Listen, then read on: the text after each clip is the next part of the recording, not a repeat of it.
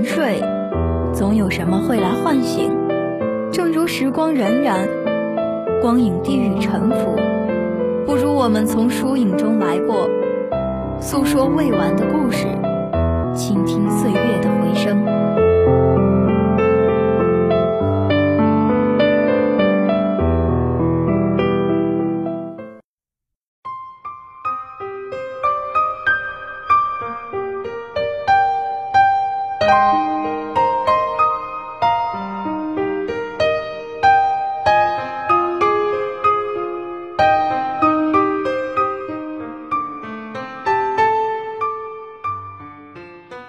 各位听众朋友们，大家好，欢迎收听本期的《影读南风》，我是主播心怡。今天就让心怡带领大家一起走进影片《归来》。它是改编自严歌苓的小说《陆犯焉识》，是一部剧情文艺片，由张艺谋执导，陈道明、巩俐、张慧雯等主演。这部电影上映时间是二零一四年，距离现在已经有一些年头了。但它反映了一个时代的特征，那就是慢慢生活，静心等待。怀旧的人或许更喜欢这部电影。生活在快节奏时代的我们，偶尔也想放慢脚步，播放一部《归来》，跟着剧中人物情绪的高低起落，慢慢等，慢慢爱。如果说民国时期的爱情是有酒杯，那现在的爱情就是是有酒块。而还有一个时代，上世纪七十年代，那是一段出门需要骑脚踏车，通话要用老座机，思念写在信笺上的时期。那个时候的上海不如现在繁华，所有的一切都在尝试接纳新事物。而在长满树的小巷深处，在街头一家小卖部的对面，昏暗狭小的楼梯通往二楼的一户人家。那里有不被时代同化的光明。屋里的木椅常常坐着一位温婉的母亲，那是冯婉瑜在等陆焉识回家。陆焉识原本是上海的知识分子，年轻时是意气风发。温文尔雅的翩翩少年郎，与冯婉瑜的相识是在美好的大学时光。他们一起弹琴，一起讨论文章，彼此陪伴，然后顺利结婚。但后来，陆焉识成了劳改犯，离开了心爱的妻子和还不能记事的女儿。影片便是从这里开始的。长大成人的丹丹正在跳舞，他突然被叫到办公室，在那里，他和母亲婉瑜一起被告知录音时在一次农场转移中逃跑了。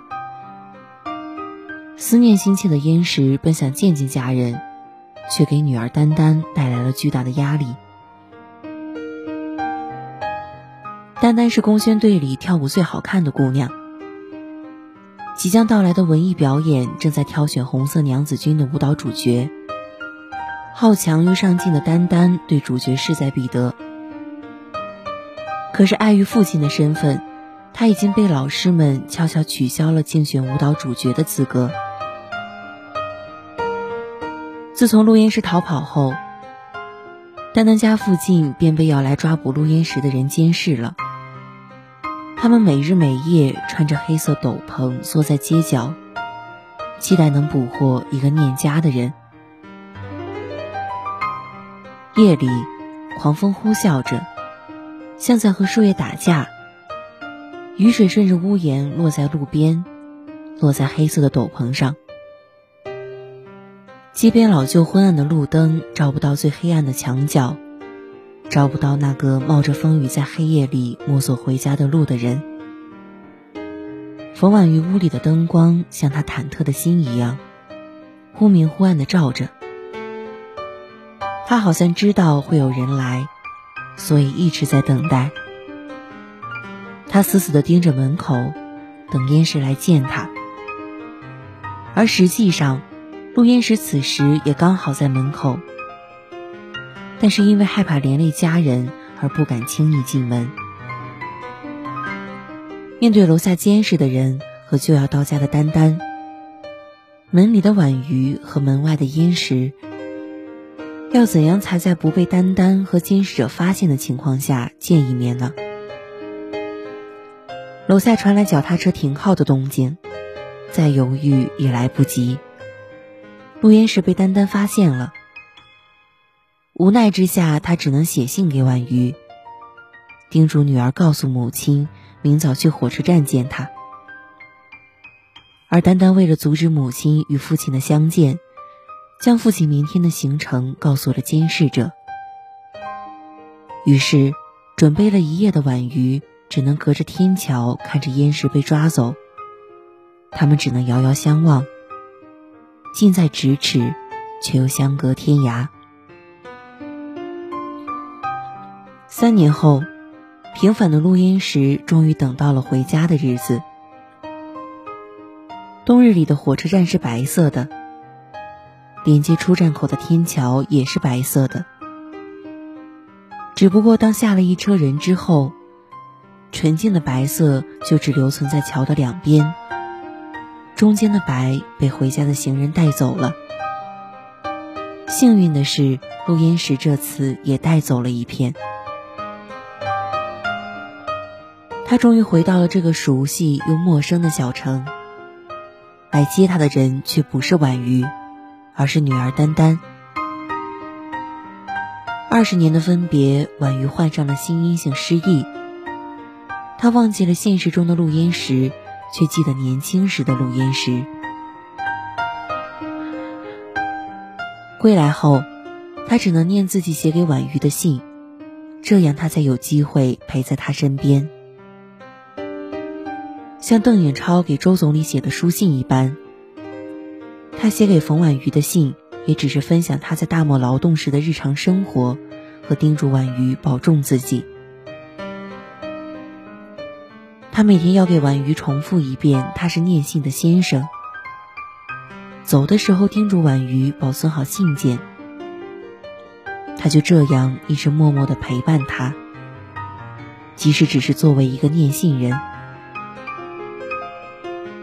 燕时燕时，我已归来，你却不识。在婉瑜的生命中，只有四号和五号，因为四号要准备接烟时，五号要去火车站接烟时。他会在四号的夜里，借着烛光，倒一小碗墨水，将过期的报纸摊开，一笔一画写上“陆燕时”这三个字。病痛让他渐渐遗忘了许多事情，这三个字也快不会写了。他会在五号天微微亮的时候起床梳妆，对着镜子将鬓边的头发理顺，整理衣角。有时候是厚衣角，而有时候是薄衣角。在火车站门口盼望，有时候是下雨天。有时候是下雪天，纵使相逢应不识，尘满面，鬓如霜。婉瑜的遗忘是拉金写的诗句，在所有的脸中，我只怀念你的脸。这青橄榄一样的诗句，平实朴素，却以排除法的方式，将一份刻骨铭心的怀念凸显了出来。精神与肉体受到双重打击的冯婉瑜选择了向后眺望。他逆势而行，生活在过去，在人群中一次次引进寻觅着他的陆犯焉识。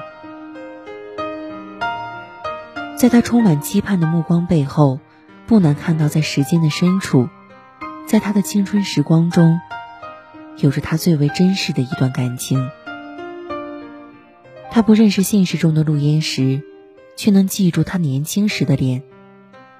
那张脸是他留恋的过去，是他生活的勇气，是他的命和他的一切。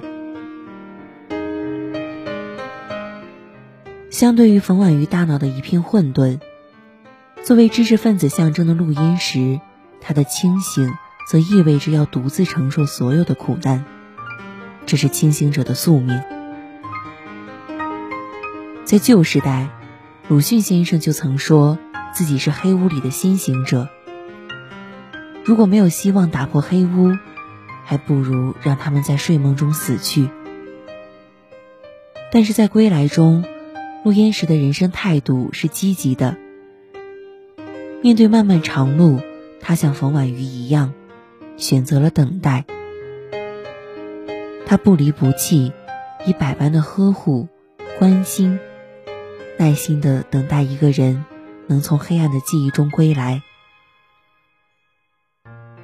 执子之手，与子偕老。用这两句诗来概括他们的爱情，最合适不过了。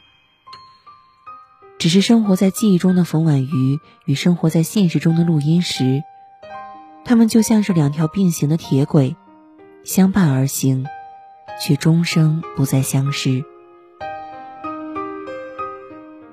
终生，这是个漫长的时间概念。我们讴歌的是他们能经得住这个词汇的检验。在看完《归来》之后，我们不难发现，这部以爱情为载体的电影，后面隐藏着丰富的历史反思，有着对个人苦难以及民族命运的深度思考。一个人在精神深处期待着录音时能够回到他的过去，另外一个人在现实里守候冯婉瑜能够回到他的当下和未来。彼此的坚持，恰恰让两人无法在清醒的现实中重逢。这是两条铁轨相互守望的爱情，感人却又无望。然而，正是向后的怀旧，以及前行中的希冀，这两种并行的力量，让《归来》这部影片具有了极强的内在张力。没有海誓山盟，没有玫瑰花，也没有亲密的镜头，删坟就简的情感呈现是那样的含蓄内敛。中国式的爱情，以及思想的中国式表达。让简约的剧情分泌出巨大的能量。电影的尾声是他们花白了头发，相伴在雪花漫天的冬日里，等一个叫陆焉识的人归来。终于懂得了木心老人所说的：清早上火车站，长街黑暗无行人，卖豆浆的小店冒着热气。从前的日色变得慢，车、马、邮件都慢，一生只够爱一个人。而归来里的爱是单单对父母的愧疚，是录音时的不弃与陪伴，是冯婉瑜一生的忠贞与等待。好了，本期的影都南风到这里就要和大家说再见了。心仪代表节目制作人员：刘明晓、孙敏、潘春英、曹毅。感谢大家的收听，让我们相约下周四下午六点半，《大学时代》与您不见不散。